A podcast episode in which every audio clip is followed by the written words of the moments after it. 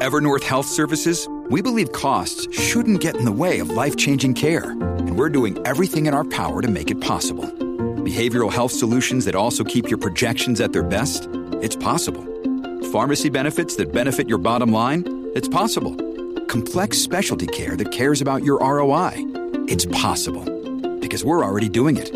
All while saving businesses billions. That's Wonder made possible. Learn more at evernorth.com/wonder. Z Nacional por la Z. Buenos días Puerto Rico, soy Emanuel Pacheco Rivera informando para Nación Z Nacional en los titulares.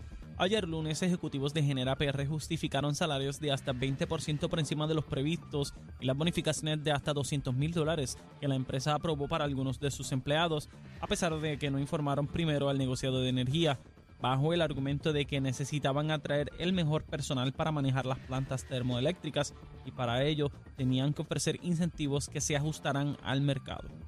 Por otra parte, la Junta de Control Fiscal contrató el pasado 28 de septiembre los servicios de seis agentes de la policía en destaque por un monto de 346.872 dólares anuales para brindar servicios de escolta a reuniones, conferencias y eventos públicos, así como evaluar amenazas y proveer las medidas de seguridad necesarias.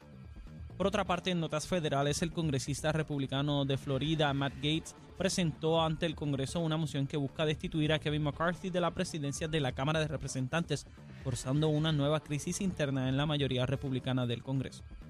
Hasta aquí los titulares, les informó Emanuel Pacheco Rivera. Yo les espero en mi próxima intervención aquí en Nación Z Nacional, que usted sintoniza a través de la emisora nacional de la salsa Z93. Hablándole claro al pueblo. Nación Z Nacional, soy Leo Díaz. Buenos días a todos. Leo Díaz en Nación Z Nacional por la Z.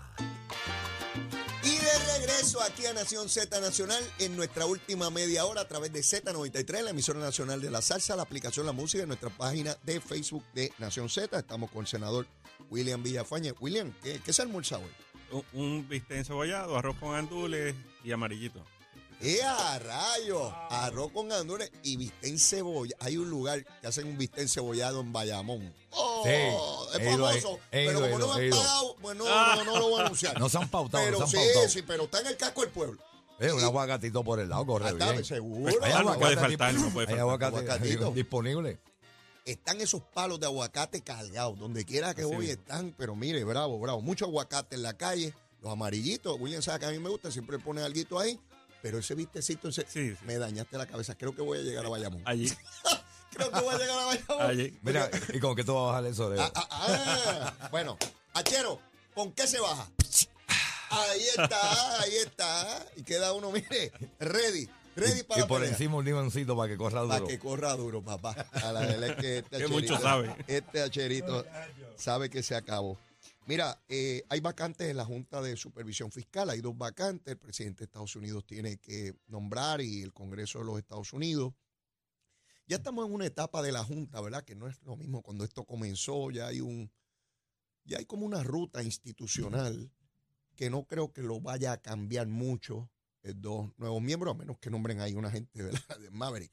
Pero, pero pienso que distinto a cuando comenzaba la Junta, que era dramático y podía ser determinante quién dirigía, eh, cuáles eran las políticas, en esta etapa final, como que eso ya corre, corre solo. ¿Tú tienes esa opinión, William? ¿O tú crees que puedan venir miembros que cambien dramáticamente lo que hemos visto de la Junta hasta ahora? Bueno, que quedan aspectos importantes todavía por dilucidar, pero eh, es importante que el, tanto el gobernador con la Casa Blanca como la comisionada residente con el Speaker McCarthy eh, influyan en las personas que Qué vengan a hacer, porque pueden venir a hacer balance también. Es importante que eh, esa dinámica eh, de no teniendo tanto en cuenta Sí. el- la via- viabilidad económica para la familia puertorriqueña, sino más bien el- el- los aspectos de los acreedores eh, como, como norte, pues cambie. Y entonces en esta etapa de los procesos pues eh, haya el balance para que se tomen más en cuenta las necesidades de la familia puertorriqueña y de las poblaciones más vulnerables a la hora de la distribución presupuestaria y que eh, cambie también la intromisión en, en aspectos demasiado pequeños, demasiado granulares en términos del gasto público, porque se meten hasta en lo En la, que- mi- en la microgerencia. Sí, y entonces eh, entorpece mucho de lo que el pueblo necesita que fluya. La Junta, si nos dejamos ir, ¿verdad? Por lo que está establecido en la ley, debería estar saliendo de Puerto Rico, pienso yo, a mediados del cuatrienio que viene, Eso es, ¿verdad? No, no, no debería concluir ese cuatrienio y todavía la Junta estar ahí. e- eso es lo que debería ocurrir. El- me parece que ellos estarían en el ánimo de tratar de prolongar su estadía, pero eh, si ciertos aspectos se sostienen, eh, como lo son pues las transacciones eh, que están pendientes, por ejemplo lo de la Autoridad de Energía Eléctrica, Sí. y eh, por otro lado, ¿verdad? Eh, la posición del gobierno federal eh, con respecto a facilitar ello, depende también cómo se dé la composición del tanto de Casa Blanca como del Congreso durante el próximo cuatrienio y eh, ¿verdad? Que, que- se sostenga también la responsabilidad fiscal que ha habido durante estos años con respecto al presupuesto donde se ha ido cumpliendo este, con, con los requisitos para esa salida. Sectores de opinión pública les ha dado con que no hay obra, no hay obra, no hay obra. Yo la semana pasada me dediqué a llamar a alcaldes. Los que llamé son del Partido Nuevo Progresista y todos me enumeraron una enorme cantidad de obras en sus respectivos municipios, desde el presidente de la Federación de Alcaldes, desde el alcalde de, de, de Vieques, desde Ceiba, de Naranjito, de Guayanilla, de Cabo Rojo, eh, de Utuado, en fin, todos me elaboraron, algunos los tenía que detener, decir, mire, yo tengo que seguir con el programa, no puedo quedarme aquí hablando solamente de obras. Ayer escuché en la radio un anuncio del alcalde de Carolina hablando de una cantidad de obra millonaria con los fondos de los cuales estamos hablando aquí. Sí.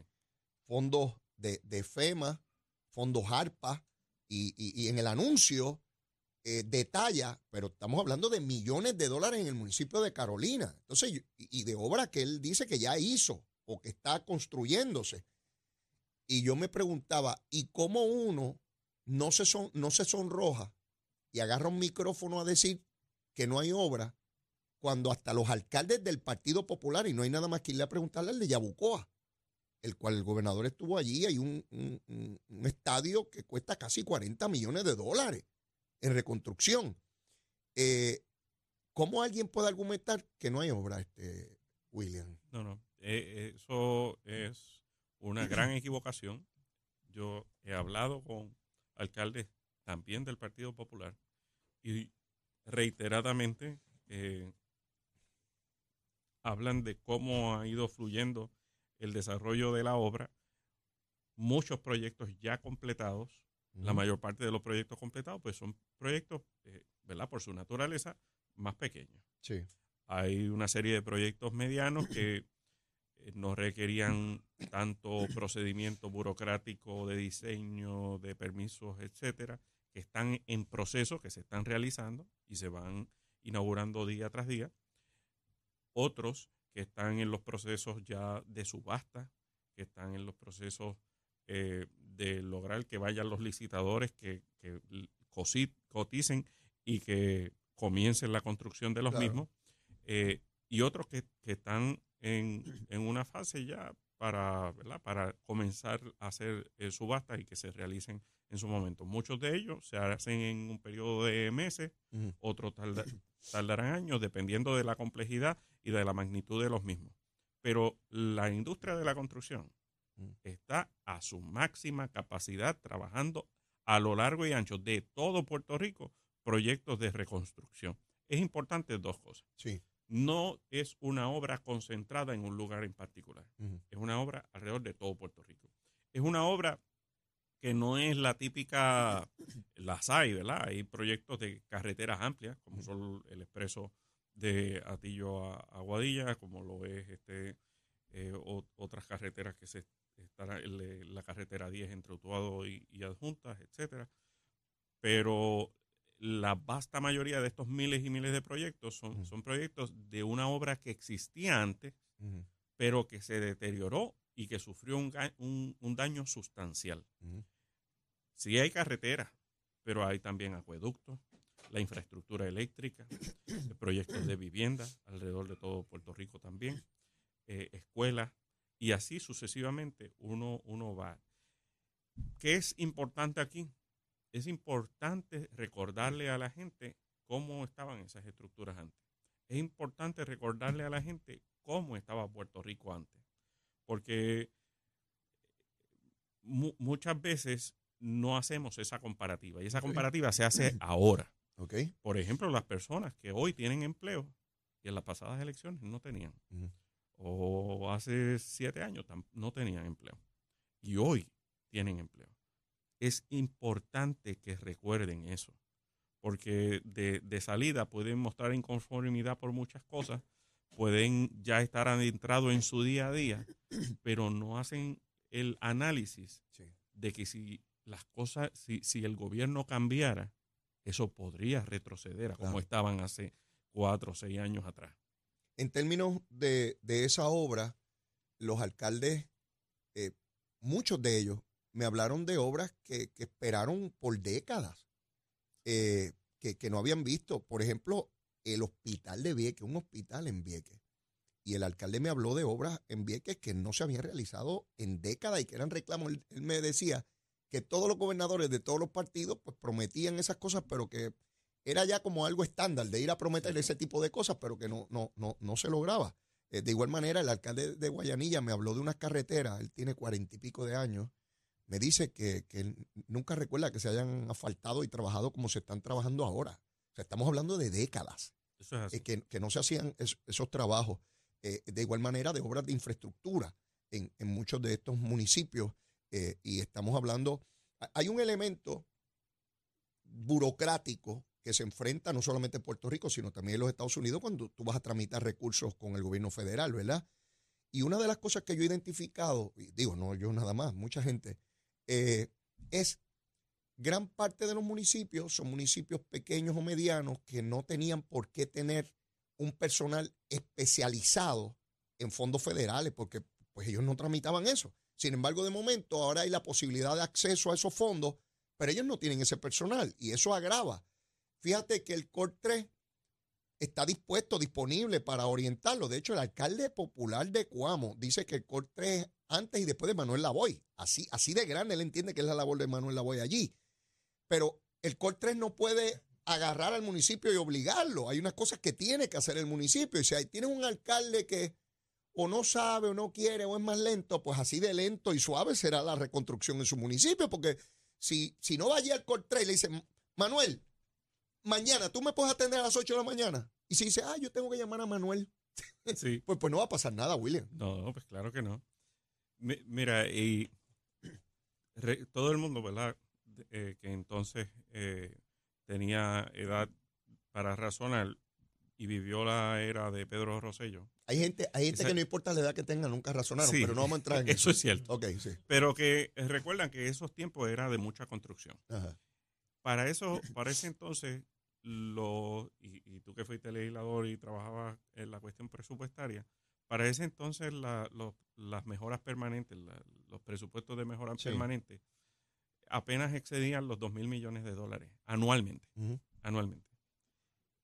Aquí estamos hablando de anualmente estar realizando obras por más de 5 mil, 6 mil millones de dólares en obras de, de construcción, teniendo una industria de construcción un poco más eh, eh, pequeña de la que había Sí, entonces. sin duda. Entonces, el, el- reto es grande. Hace, antes del huracán María, el gobierno de Puerto Rico apenas llegaba a los mil millones de dólares en obra pública. Entonces, ha tenido que eh, básicamente reinventarse para reforzar lo que es eh, la industria de la construcción y, y lo que es la operación gubernamental para viabilizar la obra. Eso no es tan sencillo como, ¿verdad? Como que antes, miren, trabajé, no, ne- necesitas ingenieros, arquitectos, Sí. inspectores, todo, en todas las áreas.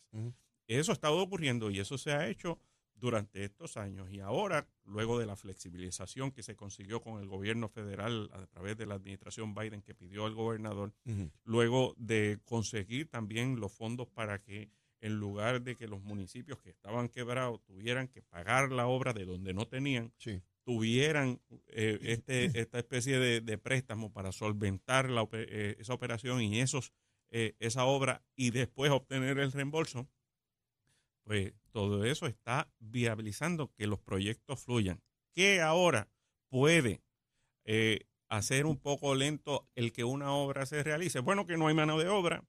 Que no todos los contratistas están ocupados. eh, y, y, bueno, y tiene que terminar el proyecto que está haciendo para poder meterle mano al otro. Seguro. Eso es así. Eh, porque si usted va ahora mismo y dice, ah, quiero hacer una piscina, quiero hacer una terraza, quiero hacer un baño, quiero hacer un cuarto, y eso, bueno, lo puede hacer, le va a costar más y tiene que esperar a que termine el proyecto que está haciendo en el otro lado. Sí, sí, Eso es así. sin, du- sin duda. Eh, y traigo todos estos temas porque es de fácil corroboración dónde se está haciendo la obra. De fácil Oh, corroboración. sí, sí, sí. Basta con llamar a los alcaldes, al de Carolina, y preguntarle, dígame, todos esos millones que usted está en unos anuncios de radio, y uno ir allí y verlo. Un alcalde del Partido Popular, no del PNP, para que estemos claros, ¿verdad? Eh, el mismo alcalde de Cuamo ha sido muy responsable, eh, Tato García Padilla, señalando que si no hay obra en tal municipio, es es- eh, lo estoy poniendo en mis palabras, pero básicamente lo que está diciendo es porque el alcalde no se ha movido.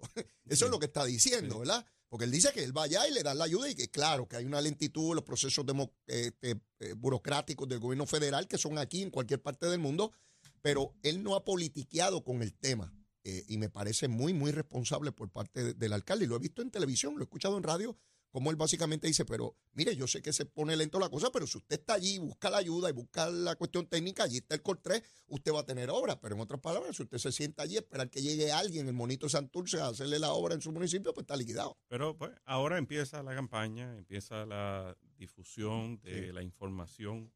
Eh, recuerda que hasta este momento, pues la opinión pública estaba centrada en lo que era el análisis político, el- los medios de comunicación, las redes sociales. Sí. Eh, ahora entra una fase de campaña donde el gobierno, el gobernador Mm. que va a la reelección, eh, los funcionarios eh, que van a la reelección, etcétera, muestran la carta de trabajo. Ahí está. Y eso no, no, no ocurre de ordinario. Sí, sí. Eso comienza ahora. Y, y eso, es, eso, eso es otro, otro escenario, eso Mm. es otro juego. Y entonces eh, ahí el ciudadano de a pie pasará a juicio, pasará a juicio sobre, sobre ese trabajo. Eh, la guerra de Rusia eh, contra Ucrania, fíjate lo que es la opinión pública y la fatiga por los temas. Tú recordarás que por meses eso era el tema de discusión donde quiera y los, los medios internacionales parecería como si ya no hubiese guerra entre, entre Rusia y Ucrania. normalizado. sí. Porque sí, porque ya, como que, de hecho, a todo el mundo se le olvidó la guerra esa, eso ya no, no existe, ¿no? Pues están allí matando gente, pero ya ni se reportan los muertos, ni con, eso no es importante. Y te lo planteo porque hoy se divulga que Putin va a la reelección. Cualquiera diría que es un país democrático, ¿verdad? Que va a qué sé yo qué término y que, ha- y que ha decidido aspirar. Yo me imagino que Putin dirá ya que el pueblo se lo pide, el pueblo le está pidiendo que sea presidente y toda la cosa. ¿Cómo uno puede llegar al punto de, de burlarse de, de- de- de- de todo el mundo? Y todo el mundo sabe que se está mintiendo, pero, pero hay que seguir el juego. Sí, sí. Y todo el que le hace frente allí y decide aspirar o lo que sea, o, o lo matan o lo envenenan o lo meten Se, preso. se caen por una ventana, se ahogaron con un pedazo de, de bistec. Ese, ese es el tipo de sistema que algunas personas aquí en Puerto Rico quieren. y, y- y promover y que sea un dirigente, un dictador como Putin, porque es un dictador, eh, y que tenga armas nucleares en sus manos y que pueda amenazar como hizo al comienzo de la guerra de Ucrania con disparar bombas nucleares. Así mismo. O sea, y un pueblo estar a merced de millones de personas, porque esto no es Nicaragua, que es un país pequeñito. Este, estamos hablando de un país que es una potencia eh, eh, atómica, no militar, porque con su guerra con Ucrania me ha demostrado que no es una potencia militar, lo que es una potencia atómica. Porque matar, tirar una bomba y, de- y destruir millones de personas En, en- en- un segundo. Pero fíjate qué interesante. Los temas en la opinión pública, y esto yo sé que es un asunto que tú dominas perfectamente bien, cómo cómo, yo le llamo la folloneta, cómo, cómo hay un tema que de momento aborda la opinión pública y te impacta todo. Todo el mundo habla de ese tema por días o semanas. Y luego desaparece como si nunca hubiese existido y llega un punto en que tú lo recuerdas y te dice, así yo como que recuerdo que se habló algo de eso. Y son temas que de momento se va a caer Puerto Rico. Sí, así es. Y, eh, y es difícil que un tema trascienda semanas, eh, porque normalmente, ¿verdad? Sale, sale algo, a los dos o tres días sale otra cosa. Y Exacto. eso acapara la, la atención. O sea, es, es bien difícil. En términos de, de ¿verdad? ¿Cómo, cómo manejar eso, bueno, eso, eso es estrategia de comunicación, pero eh, cuando se gobierna es importante tener la, A, a la eso iba. sabiduría A eso de entender que este tipo de cosas, o sea, no se cae el mundo. Ujú. Y, y de entender que eh, ha- hay un, lo que le llaman un cooling period, Ujú. que, que es el momento donde... de enfriamiento. Sí, sí, tú sabes que cuando pasa algo, todo el mundo eh, sale desarbolado. No, Ajá. calma, vamos a atender esto en frío. Y, y así es que se tienen que atender los temas eh, y los asuntos de gobierno. Es, es, muy, es normal eh, ese, eh, ese caos momentáneo que se genera sobre, sobre los temas. No, El- pero el- a, a la hora de la verdad hay que atenderlo como Dios manda, no respondiendo meramente a, al- a la impresión inmediata que El, se lleva el la opinión carácter y la pública. madurez del dirigente es vital. Sí. A veces más que el conocimiento y la experiencia. Porque si Pedro Rosselló le hubiese tenido miedo a la opinión pública, jamás, jamás se hubiese construido el superacueducto. No. Jamás, jamás. Eh, la oposición era feroz. Eh, y como esas otras tantas obras, no se hubiese vendido la telefónica.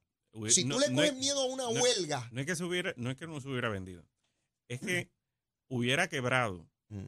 Se hubieran quedado todos esos padres de familia En sin trabajo y al mismo tiempo los dos mil millones de dólares que se llevaron al fondo de eh, pensiones Mm. no, no hubieran llegado a- O sea, a- y hubiera quebrado mucho antes el fondo de pensiones.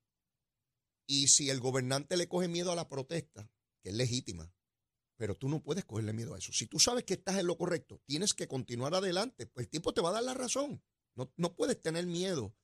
Y voy con esto porque Pedro Pierluisi se enfrenta al mismo monstruo, donde van a haber personas tergiversándolo todo y él tiene que estar ahí, no puede desenfocarse ni por, ni por adversarios fuera, ni por opositores dentro de su colectividad el tiempo le va a dar la razón en términos de lo que ya había comenzado cuando él llegó, que es eh, la administración de tanto eh, la distribución como la generación eléctrica. Sí. Y mucha gente no lo va a entender de momento, porque van a escuchar a esos que le dicen, ah, esto no está resuelto, se está yendo la luz. Y es verdad, se, se- se va la luz, pero el sistema está colapsado, levantarlo no es sencillo, pero tú no puedes coger miedo. Porque si, si te congelas en el miedo, en el, en el miedo, eh, no vas a mover a Puerto Rico, ni vas a, a gobernar Estados Unidos o cualquier país del mundo. Porque No. en todas partes es más fácil destruir que construir. Siempre ha sido más fácil. Con, con destruir, prendes un fósforo y quemas la casa. Para construirla, recursos, tiempo y dinero para, para, para montarlo. Hay que tener el temple para poder Así atender es. todo eso. Para, para ser dirigente hay que tener el temple. Eh, y yo tengo uno frente a mí. Este, William, se acabó el tiempo. Mira, creo que voy a ir a buscar ese Sí. vistecito de Oh. cebollado y creo que voy para Bayamón. Buenísimo. ¿Ok? Sí. Gracias, William. Cuídate. Como siempre. Éxito. Bueno, y antes de despedirnos, tenemos que saber cómo está el tiempo, el tránsito. Vamos por ahí con Emanuel Pacheco. Buenos días, Puerto Rico. Soy Emanuel Pacheco Rivera con el informe sobre el tránsito. A esta hora de la mañana ya ha reducido considerablemente el tapón en la mayoría de las carreteras principales del área metro. Sin embargo, la autopista José de Diego se mantiene ligeramente congestionada desde Bucanan hasta el área de Atorrey en la salida hacia el Expreso de las Américas y la carretera número 2 en el cruce de la Virgencita y en Candelaria en Toa Baja, así como entre Santa Rosa y Caparra. Por otra parte, la 165 entre Cataño y Guaynabo en la intersección con la PR22, así como algunos tramos de la 176, 177 y 199 en Cupey y la autopista Luisa Ferré entre Montelledra y Río Piedras y más al sur en Caguas. Hasta aquí el informe del tránsito, ahora pasamos al informe del tiempo.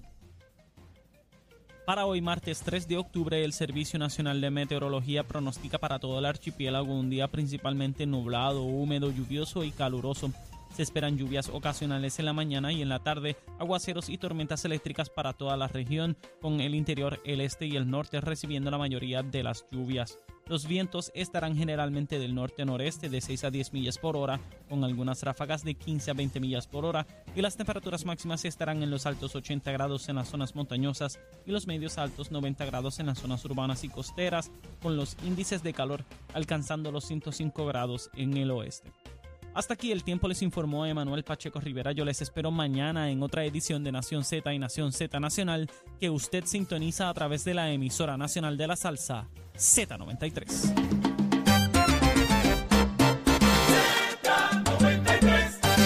Bueno, mis amigos, se extendió la fecha para aquellos abonados de Luma que no tengan los recursos para pagar su factura. Se extendió hasta este viernes, hasta el 6 de octubre. Así que si usted tiene algún problemita, puede accesar al Departamento de la Familia y cumplir con los requisitos y tener esa ayuda tan necesaria. Ahí están los chavitos disponibles. Bueno, y por lo pronto yo no tengo tiempo para más, se me acabó el tiempo. Mire, como siempre, la súplica. Si usted todavía no me quiere, quiérame que soy bueno. Mire, bizcochito de tití, seguro que sí.